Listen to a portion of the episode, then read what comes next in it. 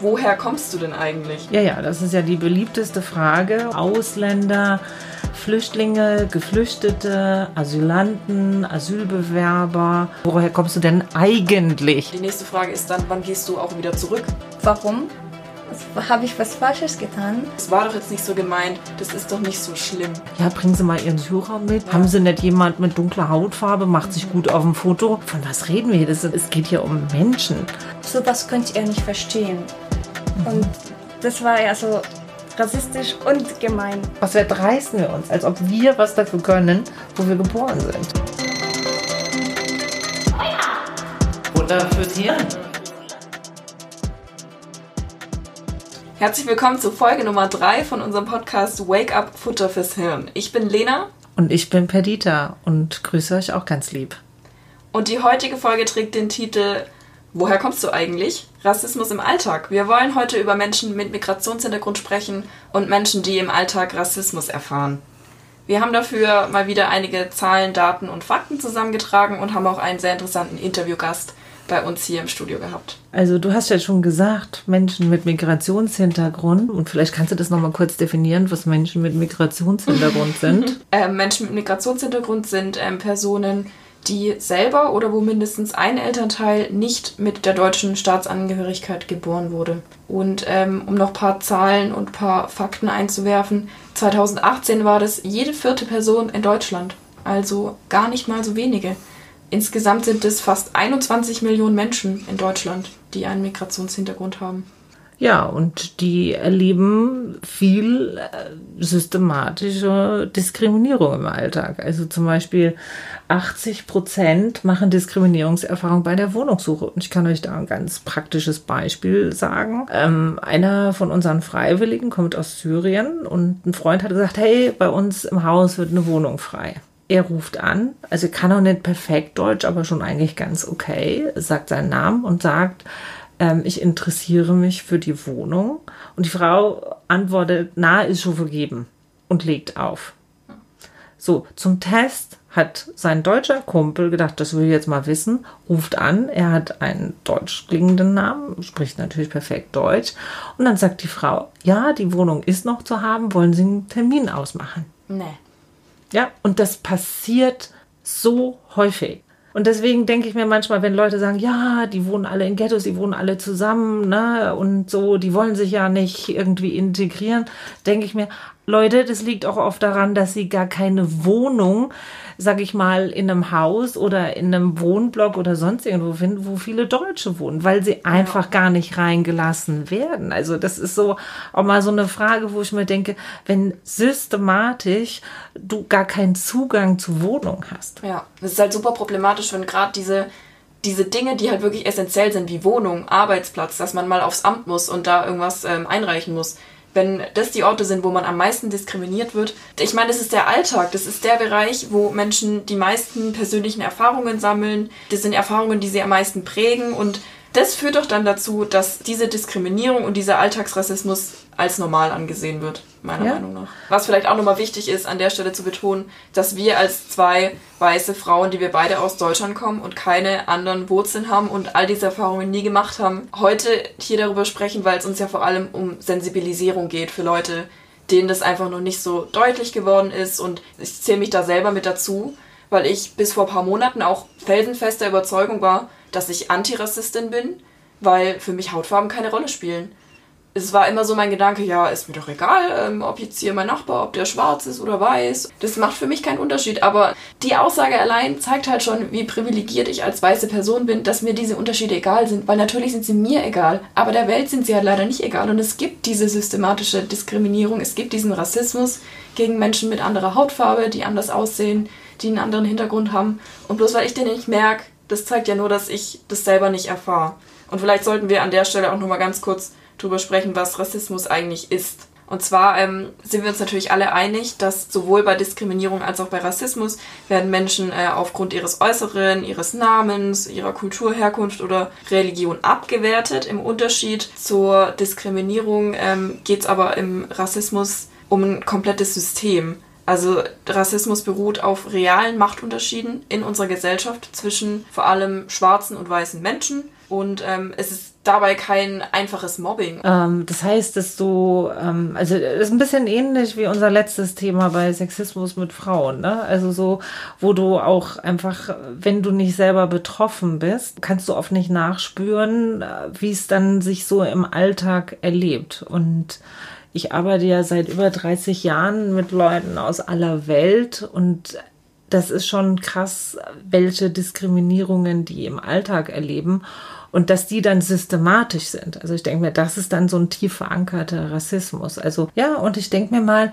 vieles kriegen wir als privilegierte Weiße nicht mit, wenn Absolut. wir nicht in engen Kontakt mit Leuten sind. Also 64 Prozent der Leute erleben Diskriminierung am Arbeitsplatz. So, das ist jetzt mal eine Zahl und ich sage euch jetzt mal praktische Beispiele. Also ich habe das so oft erlebt, dass Leute äh, gearbeitet haben in der Gastro, ne, und die kriegen deutlich weniger Geld als äh, ne, in der gleichen Position, in der gleichen Arbeit, ne, wie ihre deutschen Kollegen und Kolleginnen. Oder sie müssen viel länger arbeiten und kriegen nicht den vollen Lohn ausgezahlt oder sie müssen Schichten übernehmen oder sie werden angerufen oder es wird ein Urlaub bewilligt und dann werden sie trotzdem angerufen, kommen vorbei. Und viele leben halt in so einer prekären, also in, in einer so schwierigen Situation, wo sie sich nicht leisten können, den Job zu verlieren und machen oft viel mehr Sachen mit und tragen das halt nicht nach außen. Ne? Ja. Oder gehen jetzt nicht vors Arbeitsgericht oder ähnliches, weil sie einfach wissen, wie schwierig das ist, überhaupt einen Job zu nehmen. Und es gibt einfach schon auch Arbeitgeber und Arbeitgeberinnen, die das ausnutzen. Einer, der mir erzählt hat, auf dem Bau, also was, was der sich für Sprüche anhören musste. Also wirklich beleidigende, äh, ne, du Kameltreiber und was weiß ich. Und ähm, genau, es gibt eine neue Studie von der Friedrich-Ebert-Stiftung von letztem Jahr da geben sogar 7% der Bevölkerung zu, dass sie rassistische Auffassungen teilen. Also das heißt, sie werten Menschen aufgrund von ihrer Hautfarbe oder Abstammung ab. Und äh, 19% sind fremdenfeindlich eingestellt. Das heißt, sie würden dann äh, solchen Aussagen zustimmen wie, es leben zu viele Ausländer in Deutschland.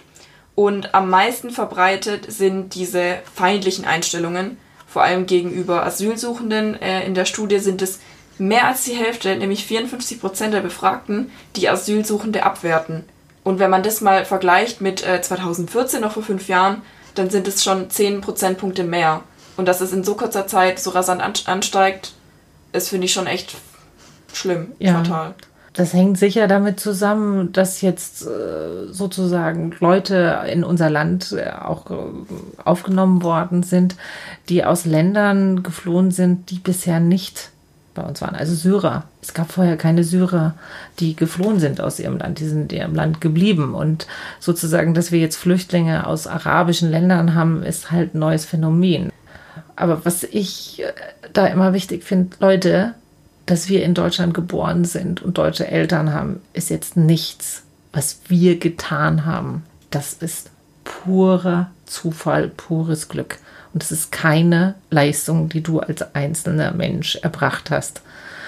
Und auf dieser Basis andere dann zu verurteilen, ist einfach schäbig und furchtbar. Leute sprechen nicht perfekt Deutsch. Und was passiert? Die Leute werden einfach geduzt, auch wenn es Erwachsene sind. Ja, das macht man nicht. Ja. ja. das macht man nicht. Oder Leute fangen an, so eine komische Dödelsprache zu entwickeln. Genau, die fangen an, irgendwie so zu tun, als könnten sie selber kein Deutsch, weil der, ja. die andere Person das dann offensichtlich bestimmt besser verstehen wird. Ne? Ja, ja, du kommen aus äh, woher? Du genau. kommen aus woher, ne? Und dann denke ich mir so, Leute, äh, die Leute sind jetzt nicht geistig eingeschränkt, die können einfach nur unsere Sprache nicht. Also deswegen, ich habe meine Bitte an alle, die zuhören redet einfach ganz normal mit den Leuten in ganz normalen Sätzen und fangt nicht an, irgend so ein seltsames Geschwurbel von euch zu geben. Ja, und alle, die jetzt sagen, oh, das ist doch nicht so gemeint und das ist doch nicht so schlimm, da haben wir jetzt die, äh, die Pyramide des weißen Privilegs für euch mitgebracht. Kennst du die, Perdita? Die Sandra vom Rechercheteam hat es mir auch schon mal erklärt, aber äh, du hast dich da ein bisschen besser mit beschäftigt. Also ich möchte es jetzt eigentlich ganz einfach erklären. Im Endeffekt ist es eine Pyramide und ganz oben ist ähm, Genozid, also Massenmord. Und äh, ganz unten sind diese kleinen rassistischen Dinge, die wir im Alltag tun, die wir aber als nicht, nicht so schlimm abtun. Und ähm, das Konzept von dieser Pyramide ist halt, dass das ganz, der ganz obere Teil eben auf dieser Basis ganz unten ähm, aufgebaut ist. Das heißt, wenn wir ähm, das obere, das Extreme verhindern wollen, wenn wir verhindern wollen, dass George Floyd ähm, die Luft abgedrückt wird, dass in Hanau ähm, Menschen in Shisha-Bars abgeschossen werden, dann fängt es eben ganz unten an bei dem Fundament. Dann fängt es an bei ähm, blöden Kommentaren, bei ähm, herablässigen Beleidigungen. Dann fängt es bei diesen ganz kleinen Dingen an, die wir immer abtun, als das war doch jetzt nicht so gemeint, das ist doch nicht so schlimm. Mhm. Ja, also das, ähm, und ich denke mir, dass man da auch manchmal sehr kritisch mit sich selber umgehen muss. So, du hast ja vorhin auch gesagt, ja, ich habe das Bild von mir, ja, ich bin frei von Rassismus und so. Und wo ich dann selber irgendwann mal gemerkt habe, wie tief das manchmal auch sitzt. Absolut. Und ja. man, man kann auch jetzt nicht erwarten, dass irgendwie diese ganzen Denkweisen, die ganzen Strukturen, die über Jahrzehnte, Jahrhunderte hinweg geprägt wurden, von jetzt auf nachher weg sind, bloß weil es jetzt dieses Jahr einen großen Aufschrei gab, eine große Bewegung und sich mehr Menschen dessen bewusst geworden sind, dass sie eigentlich keine Antirassisten sind und dass sie nicht wirklich was gegen Rassismus tun. Aber ähm, es ist doch eigentlich echt traurig, dass es Antirassismusarbeit schon so lange gibt. Ja, aber manchmal muss man, also mal ein ganz alltägliches Beispiel. Also ich halte mich ja für so offen und tolerant und ich mache ja auch viel in dem Bereich. Aber wo ich irgendwann mal mich selber erwischt habe, wo ich gedacht habe, meine Fresse, Dieter Winger da ist, so geht's ja auch nicht. Da bin ich an ähm, drei Männer äh, mit schwarzer Hautfarbe vorbeigegangen und ich merke, wie ich meine Tasche fester halte, damit mir nicht geklaut wird. Mhm. Und wo ich dann gedacht habe, das ist doch so krank, dass jemand eine dunkle Hautfarbe hat und ich assoziiere gleich, ups, Gefahr, äh, ich muss meine Tasche festhalten. Gut, wenn du im Rom aus dem Bahnhof steigst und von jeder Menge Roma-Kindern umzingelt äh, wirst, dann solltest du deine Tasche natürlich festhalten. Ähm, da ist die Chance groß, dass du auch was geklaut kriegst. Aber so im Alltag, wo, wo ich einfach merke, wie stark wir auch davon beeinflusst sind, dass wir in den Medien auch immer sozusagen jemand mit äh, Migrations- oder Fluchthintergrund ne, oder mit dunkler Hautfarbe oder Araber ist ja jetzt äh, seit 2015 ein großes Thema. Das nehmen wir oft in Kontext, äh, im Zusammenhang mit so Kriminalität, Vergewaltigung und sowas. Und es wird dann immer betont, dass jemand eine dunkle Hautfarbe hat, Araber war oder ne, äh, Nordafrikaner oder was weiß ich. Also dieser Kontext wird immer hergestellt und äh, bei positiven Sachen nicht so oft. Ne? Und, und das beeinflusst uns. Und das beeinflusst uns im Handeln und Denken so stark. Und ich denke mir mal, da müssen wir immer uns jeden Tag auch ein bisschen wachrütteln, um zu ja. gucken, wo sind denn eigentlich meine Muster. Wie du schon sagst, wenn du diesen Gedanken hast, dann läuten bei dir ja immerhin die Alarmglocken. Das heißt, es ist ja eigentlich schon mal gut. Ich freue mich dann auch, wenn ich es sofort in dem Moment, in dem ich sowas mache, in dem ich sowas denke, wenn es mir wenigstens auffällt, weil ich denke, da fängt das Ganze doch halt an. Es ist doch irgendwie falsch, dass es immer diesen extremen Fall braucht, dass bei uns endlich mal äh, was passiert, dass wir dass uns endlich mal klar wird, der Extremfall ist ja nur ist nur die Spitze des Eisbergs, da ist noch viel mehr dahinter und wir hatten es in der letzten Folge beim Sexismus auch schon. Ne, wir haben über das Donaulied gesprochen und ähm, das wird abgetan halt, also es gibt ja wirklich wichtigere Dinge, äh, wenn es um Sexismus geht die man vorantreiben müsste. Ja, aber es fängt irgendwo an. Und äh, ist es nicht gut, wenn ich bei mir selber anfangen kann. Und ähm, das ist super leicht. Und im nächsten Schritt ähm, mache ich das im Gespräch mit meinen Freunden, wenn mir da was auffällt. Und ne, so geht's immer weiter und immer weiter, bis die Pyramide irgendwann zusammenbricht. Wie kommst du denn mit so Worten wie People of Color oder Menschen of Color zurecht? Also ich finde das Ganze an sich super tricky, weil natürlich habe ich versucht, mir mein Vokabular da ein bisschen zu verbessern und mir das anzueignen, mich da richtig auszudrücken, dass ich ähm, dass sich die Leute auch wohlfühlen, über die ich da spreche. Aber es ist super schwierig, wenn ähm, Personen wie Klaus Kleber im Heute-Journal farbige Menschen, von farbigen Menschen sprechen. Ähm, wenn ich dann hier im, im Glossar für diskriminierungssensible Sprache, das man auf der ähm, Website von Amnesty International findet, ähm, das Wort farbig nachschaue, dann steht da, das ist ein negativ geprägter Begriff, der noch aus der Kolonialzeit kommt und dass man stattdessen ähm, schwarz und weiß sagen soll. Jetzt hat Klaus Kleber im Heute-Journal aber auch von farbigen Menschen gesprochen. Und ähm, wenn der Begriff hier Menschen of Color, ähm, wenn man den auf Deutsch übersetzt, dann bedeutet das im Endeffekt ja auch farbige Menschen. Also das ist natürlich schwierig, weil ähm, ja, man kann es nicht so genau eindeutig sagen und als Person, die man nicht betroffen ist, ist es natürlich noch schwieriger. Die Menschen, die ich bisher gefragt habe, die davon betroffen waren, also vor allem Afroamerikaner, haben dann meistens gesagt, dass sie schwarz am besten finden. Also ich, ich habe gemerkt, dass es für mich manchmal schon tricky ist. Also zum Beispiel, ich habe eine gute Bekannte, die kommt aus Tansania und dann wollte ich irgendwie meinen Kindern erzählen, wer das ist. Und letztendlich muss man sagen, ja, die Hautfarbe ist irgendwie äh, sehr prägnant. Ne? Also gerade wenn du in unserem Freundeskreis schaust, also ich meine, wir wohnen in Passau, also so viele farbige Menschen, also würde ich jetzt zum Beispiel sagen, ähm, gibt's nicht. Und dann ist das etwas, womit du jemanden schnell beschreiben kannst. Und gleichzeitig merke ich immer die ganze Zeit, geht bei mir die Schere im Kopf auf, oh, ist das jetzt der richtige Begriff? Mache ich das richtig? Oh, sage ich vielleicht was Falsches? Und dann merke ich auch schon, dass ich manchmal sehr um, unsicher geworden bin. Also zum Beispiel, ich habe die ganze Zeit eigentlich früher immer gesagt Flüchtlinge, weil ich der Meinung war, also das benutzen die meisten Leute, das ist jetzt nicht bös gemeint, sondern das bezeichnet einfach Menschen, die aus ihrem Land geflohen sind. So, und dann hat mir irgendjemand gesagt, naja, das kannst du nicht sagen, das kannst du nicht sagen, Flüchtling, das klingt so, wir benutzen im Deutschen Link, ne, das sind so kleinmachend, niedlich machend, ne? Und das sind ja schließlich meistens erwachsene, gestandene Menschen, das kannst du ja nicht sagen. Geflüchtet, sozusagen, das bringt zum Ausdruck, dass die Leute ja nicht freiwillig gegangen sind. Sozusagen dieses geflüchtet, also sie sind so fluchtgetrieben worden. Das war dann für mich dann doch schon einleuchtend und ich habe gemerkt, dass ich so nach und nach ähm, das mehr benutzt habe. Und das Wort, mit dem ich mich zum Beispiel am wohlsten fühle, ist dann immer Menschen mit Migrations- oder Fluchthintergrund. Aber das ist natürlich auch ein Wortmonster. Das ist sehr lang. Ja. Ähm, also ich finde es manchmal auch nicht leicht. Also man merkt, ich merke schon, will es richtig machen, aber ja. manche Sachen, also zum Beispiel mit diesem People of Color, da merke ich, nee, das, das, das ist mir so fremd. Also das ist dann so ein konstruiertes Wort, was dann auch nicht alltäglich ist. Und ich glaube, wenn ich, sag ich mal, mit Leuten im Bus rede oder so, also die können dann noch weniger mit anfangen. Also ich finde es manchmal auch nicht leicht. Absolut. Ja. ja. Also was ich jetzt so als praktischen Tipp für mich, wenn ich merke, ja, irgendwie bin ich ja schon neugierig ob jemand vielleicht in einem anderen Land geboren ist oder wirklich in einer anderen Stadt groß geworden ist oder was ist da los und so. Und zum Beispiel, ich merke das, wenn jemand nicht so gut Deutsch kann oder ne, wo du dann am Deutsch hörst, okay, also hier ist nicht jemand aufgewachsen. Also da ist dann meine Standardfrage, äh, lebst du schon länger in Passau? Ne? Und dann kann ich gucken, was sagt der andere und kann ich daraus ein Gespräch entwickeln. Aber das fand ich ist so eine gute Lösung und jemand nicht zu sagen, hey, du kommst aus einem anderen Land, du kommst nicht hierher, mhm. sondern einfach jemand zu sagen, okay, ich höre, du bist ja nicht aus Niederbayern, also ich auch nicht, mhm. ähm, das hört man, aber wie lange bist du denn jetzt schon hier? Und daraus entspinnt sich oft ein anderes Gespräch, aber das ist, denke ich mir, das ist dann der Unterschied.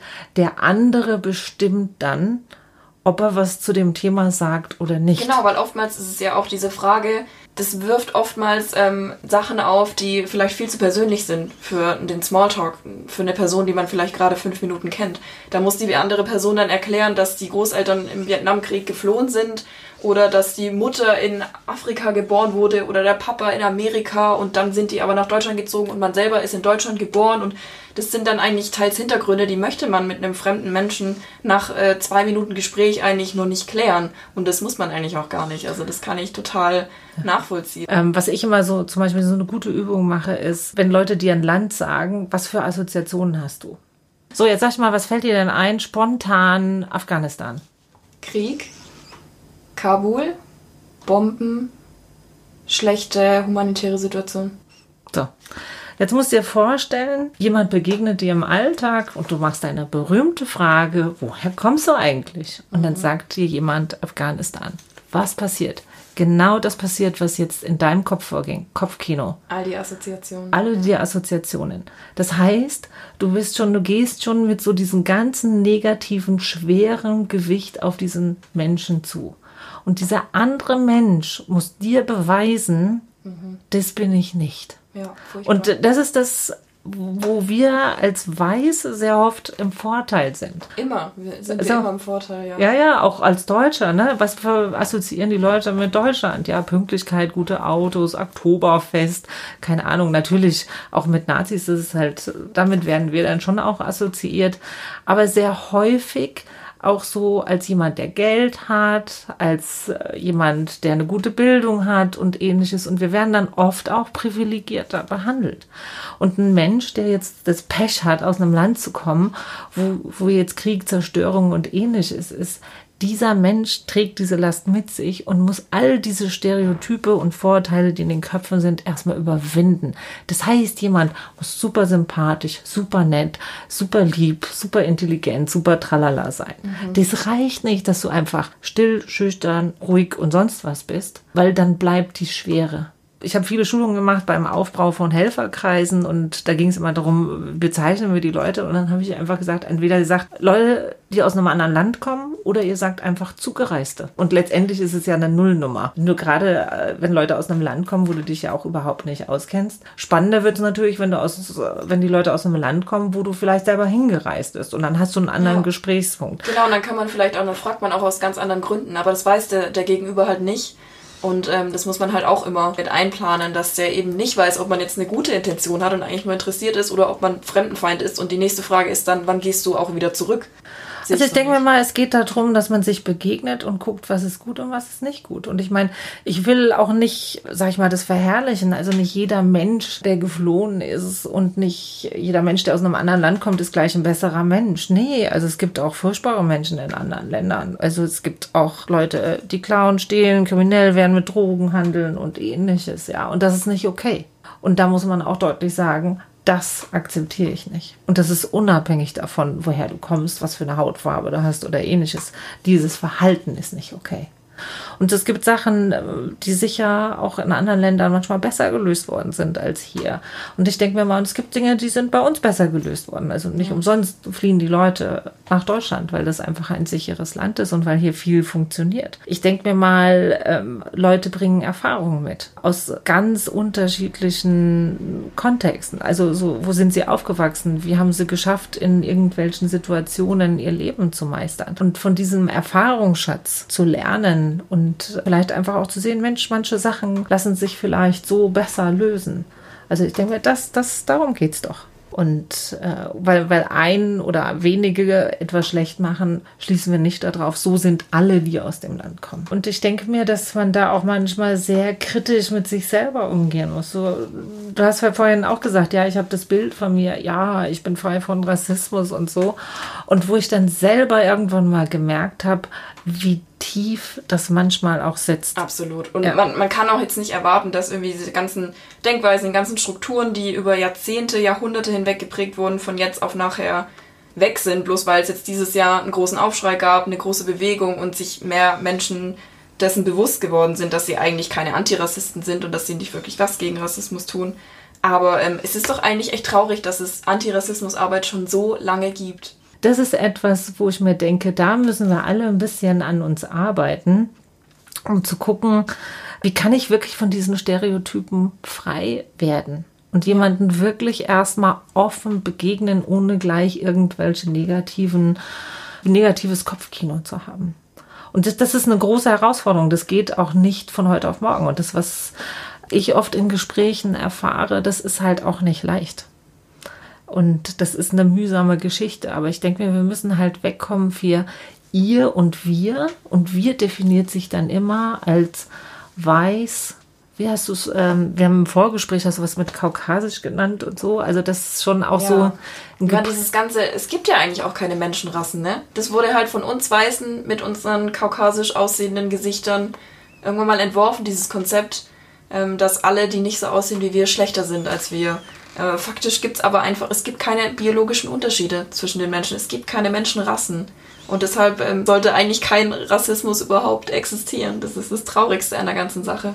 Ja, und ich denke mir gerade als Land in der Mitte von Europa, äh, da sind so alle Völker mal durchmarschiert. Ne? Und jeder hat hier irgendwas hinterlassen. Also ja. und ähm, ich denke mir mal, aber es ist nicht leicht. Es ja. ist nicht leicht. Und eine Person, die diese Schwere, wie du gerade eben schon gesagt hast, auf sich genommen hat, ist Lama Al-Daraji. Ich hoffe, ich habe es richtig ausgesprochen. Sie ist heute bei uns zum Interview. Sie ist 27 Jahre alt und studiert hier an der Uni Passau Medien und Kommunikation im sechsten Semester. Perdita, du kennst sie seit 2017, denn ähm, im September 2015 ist Lama mit ihrer Mama und mit ihrer älteren Schwester aus Syrien nach Deutschland gekommen. Und wir freuen uns sehr, dass sie heute hier ist und sich Zeit genommen hat, mit uns zu sprechen. Ja, freut mich auch, dass Lama ähm, sich gemeldet hat. Ähm, und sie hat nämlich unseren Podcast gehört und hat sich bei mir gemeldet und hat gesagt, ey, ich finde den richtig gut. Ja, und wer mich kennt, weiß, okay, also wenn jemand zu mir kommt, dann kann gleich was passieren. Und ich habe sie gefragt, ob sie kommen würde. Und das freut mich wirklich sehr, weil 2017 ist sie mit ihrer Schwester bei mir entschieden und hat gesagt, ich will mich engagieren. Ich will was machen und ich will Kontakt zu Deutschen haben. Und das finde ich ist schon mal auch eine coole Sache. Deswegen, Lama, freut mich, dass du gekommen bist. Hallo Lama, wir freuen uns sehr, dass du dir Zeit genommen hast und heute hier bist. Zum Aufwärmen würde ich dir gern äh, folgende Frage stellen und zwar, was würdest du machen, wenn du einen Tag lang unsichtbar wärst? Hallo Lena, es freut mich auch, dass ich hier bei euch bin. Muss ich ein bisschen äh, denken, wenn ich unsichtbar bin für einen Tag, ähm, würde ich ja wie immer mein Bestes machen die Handeln von anderen einfach nachzuschauen und immer so nachdenken, also was kann das meinen? Was bedeutet das so was? So das ist mein Bestes im Alltag äh, zu machen. Ah, also dass du dann bei Leuten hingehst und schaust, ja. wie sie handeln und reden. Genau. Ah, genau, ja. Okay. Gibt es da eine Person, die dir einfällt, wo es dich äh, ganz besonders interessieren würde? Vielleicht jemand uh. Bekanntes oder so? Äh, ja, Leonardo DiCaprio. Gute Wahl. In seine freie Zeit. Okay, dann ähm, natürlich die Frage, was hast du mit unserem heutigen Thema zu tun, Rassismus im Alltag? Und wieso ist es für dich als Betroffene auch wichtig, dich gegen Rassismus einzusetzen? Ähm, also ich erinnere mich genau an eine Situation, als ich erst nach Deutschland kam. Das war hier in einem äh, Dorf äh, in Passau. Und ich musste jemanden fragen, ähm, so auf der Straße, können Sie bitte mir helfen, wo soll ich hin? Ich könnte aber kein Wort Deutsch. Dann habe ich Englisch gesprochen und der hat mich so komisch angeguckt und der hat er überhaupt nicht geantwortet und einfach so schnell gelaufen. Und bis heute so denke ich äh, so immer danach, warum? Habe ich was Falsches getan? Jetzt aber nach fünf Jahren in Deutschland verstehe ich ähm, teilweise, wie diese Gesellschaft äh, aufgebaut ist äh, und wie manchmal ein bisschen komisch ist, äh, so mit ähm, Fremden äh, auf der Straße zu reden. Es mhm. könnte manchmal komisch sein. Mhm. Ja, gibt es was aktuell, ähm, was du auch aktuell erlebt hast oder worüber du dich auch aufgeregt hast oder was dich aktuell einfach bei dem Thema bewegt? Jein, würde ich sagen. Ähm, also Rassismus finde ich so ein großes, äh, äh, großes Wort. Kann man nicht in einer ähm, Situation einfach so einbringen. Ähm, Diskriminierung aber schon, finde ich. Äh, so im Alltag würde ich nicht sagen, dass ich ja immer so äh, rassistisch behandelt wer ähm, werde, ähm, aber manchmal gemein. Und ähm, so hätte ich lieber denken, dann habe ich ein bisschen so positives, ähm, äh, positive Perspektive von den anderen, dass ich war nicht selber betroffen, sondern das war einfach, also sie haben einen schlechten Tag, ähm, die sind einfach gemein. das kann sein ja auch. Mhm. Es gibt unterschiedliche Personalitäten immer. Ähm, so ja, ich bleibe bei Jein. Bei Jein. Okay, könntest du so eine konkrete Situation, wo du dann schon gemerkt hast, oh, da fällt es mir aber schwer mit dem Jein? Ja, ähm, das war in einem Beamt hier ähm, ich war mit meiner Mama dort und wir waren sehr schlecht behandelt. Also ich hätte gerne die Situation selber nicht nennen. Äh, mhm. Das war aber so ganz klar. Sie, also leider war, ähm, also hat sie uns sehr schlecht behandelt, weil wir Ausländer sind. Also es war so ganz klar. Sie hat auch ein paar Wörter gesagt. Ähm, so, sie hat mal gesagt, ja, sowas könnt ihr nicht verstehen. Mhm. Und das war ja so rassistisch und gemein. So, mhm. ja. miteinander. Dann ähm, wäre vielleicht noch die Frage, was trägst du hier zur Lösung bei? Also was findest du wichtig oder was denkst du, kannst du machen, um gegen Rassismus und Diskriminierung vorzugehen? Also ich finde es sehr wichtig, dass man sich ähm, immer, also die äh, Warum-Frage ähm, an sich selber zu stellen. Also mit jeder gemeinen Situation muss man denken, also warum ist es mir passiert? Vielleicht, also manchmal macht man was, was Schlechtes, was Falsches. Ähm, kulturelle Unterschiede gibt es überall. So immer so einen Schritt zurücknehmen, bevor wir so eine Reaktion machen und ein bisschen nachdenken, warum ist es so passiert, was meint genau diese andere Person. Ähm, ich würde ja auch so immer Vorstellungen von mir machen, also mich vorstellen, in einer guten Weise. So die, die anderen, also mich und meine Kultur und meinen Hintergrund genau wissen oder so teilweise verstehen, was könnte ich meinen, was hätte ich sagen, weil das also in Deutschland finde ich äh, passiert nicht so oft oder hat nicht so oft passiert, äh, dass die Deutschen nicht genau kennen, wo, woher, also ich komme aus Syrien, woher die Syrer kommen, was ist Syrien, wie, wie sind die Handeln dort, was bedeutet so und so. Immer so nachdenken, erst bevor äh, eine Reaktion zu machen. Mhm. Also das heißt, du bleibst sehr bei dir und schaust, wie du dazu beitragen kannst, dass die Leute dich besser verstehen, dein Handeln besser verstehen und du versuchst auch dich in andere hineinzuversetzen. Ja, natürlich, weil man kann nicht die ganze Welt verändern. Man kann, also man muss erst von sich selber anfangen. Mhm. Wenn ich äh, in einer guten Weise mit einem anderen behandle, dann soll das so als ähm, Erwartung sein. Also die sollen, also wenn ich äh, ja zu dir etwas Nettes oder Süßes sage, dann würdest du ja auch was Nettes zu mir sagst. Wenn ich mich so in einer guten Weise vorstelle, dann würdest du ja auch äh, mir besser verstehen, wo bin ich, äh, was denke ich, was sind meine Meinungen und ähm, Argumente gibt es immer, mhm. Unterhaltung gibt es immer, so ja, mhm. positiv zu sein. Ja, also das ist sehr schön, dass du sagst einfach, was du verändern kannst. Aber in der Situation oder auch in den Sachen, die auch du und deine Mama oder Schwester erlebst, ähm, ist für mich auch die Frage, was wünschst du dir von den anderen? Also was wünschst du dir manchmal, was soll, sollen die anderen anders denken, anders tun, anders handeln, damit dieses Miteinander von Menschen aus unterschiedlichen Ländern besser funktioniert? Also erstmal sich von Stereotypen zu entfernen. Weil es gibt kein Stereotyp. Jeder Mensch ist einfach anders, voll anders. So ähm, bisschen Kenntnisse über die andere Kultur, also für sich selber ähm, zu sammeln, zu kennen, äh, damit auch, also, weil es gibt immer Unterschiede zwischen, äh, was bedeutet was für mich und was bedeutet was für eine Deutsche zum Beispiel. Die anderen müssen auch verstehen, dass diese kulturellen Unterschiede sind nicht immer schlimm. Und man, man ist mit diesen äh, kulturellen, also mit dieser Kultur aufgewachsen ist. Und kann man nicht so einfach sich ändern. Und diese so Integration ähm, hier erlebt habe, dass manche wollen, dass die Syrer ja zum Beispiel genau Deutsche sein das wird nie sein. Also, weil jeder kommt, kommt von einer ganz anderen Welt und es wird immer Unterschiede geben. Dann, ich würde so äh, den anderen empfehlen, die Unterschiede und die Merkmale von den anderen genau zu verstehen, so ein bisschen menschlich zu sein. Mhm. Ja? ja, das ist doch eine wunderschöne An Anforderung, die du an uns alle stellst. Ähm, ich danke dir, dass du dir Zeit genommen hast und zu uns gekommen bist und unsere Fragen beantwortet hast. Vielen danke Dank. dir auch, danke euch und es hat mich sehr gefreut.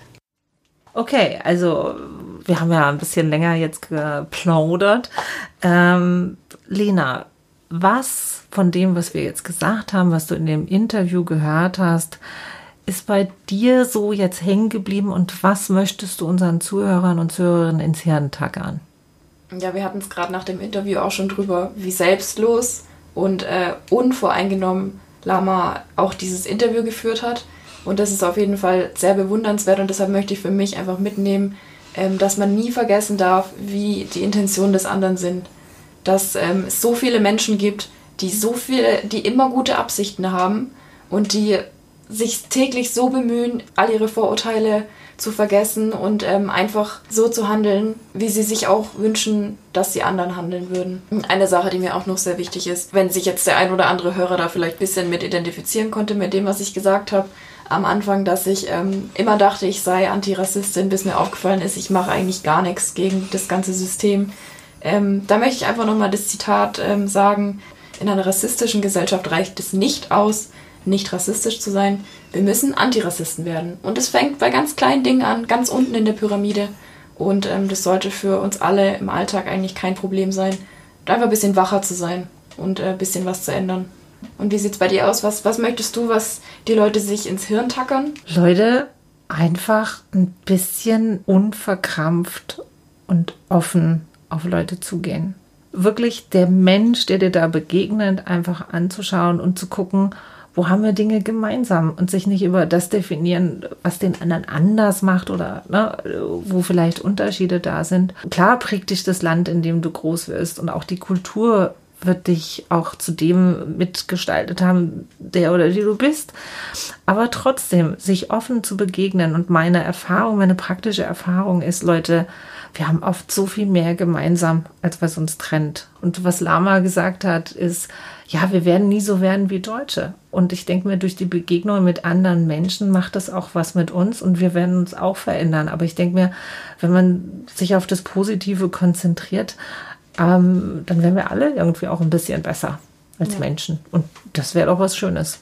Genau, und deswegen, liebe Leute, das kennt ihr ja schon, also reicht ja nicht, dass wir immer nur reden, sondern ihr sollt ja auch was tun. Deswegen ist für diese Folge äh, eure Challenge. Jetzt fangen wir mal mit der einfachen Variante an. Wenn ihr das nächste Mal in den Bus steigt oder in den Zug steigt, setzt euch mal gezielt neben einen Menschen, der oder die ganz offensichtlich aus einem anderen Land kommt. Warum sage ich das? Weil es ist sehr häufig, dass Leute versuchen, den direkten Kontakt zu vermeiden. Und einfach setzt euch ganz normal neben jemanden hin. Lächelt mal, und fangt vielleicht ein Gespräch an. Und für die, die da ein bisschen krassere Herausforderungen brauchen, schaut mal bei euch in der Umgebung, in eurem Haus, in eurer Siedlung oder wo immer ihr auch lebt, leben ganz sicher auch Menschen, die ganz offensichtlich zugereist sind. Und nutzt mal eine Gelegenheit, wenn ihr irgendwo wartet oder sowas ins Gespräch zu kommen kommt einfach mit Menschen ins Gespräch. Findet es raus, seid offen, seid neugierig und seid aber trotzdem im Umgang sensibel. Und wie gesagt, schreibt uns auch, wie ging es euch mit der Challenge? Was habt ihr für Erfahrungen gemacht? Also das fänden wir natürlich auch sehr spannend herauszufinden, was das mit euch macht.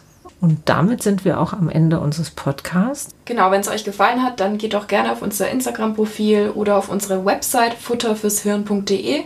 Und wenn ihr sonst noch Anregungen habt, Themen, Wünsche oder sonstiges Feedback, dann schickt uns auch gerne eine E-Mail an wakeup@gemeinsam-in-europa.de. Wir freuen uns schon auf eure Nachricht. Und da bleibt uns nur zu sagen, tschüss und bleibt wach.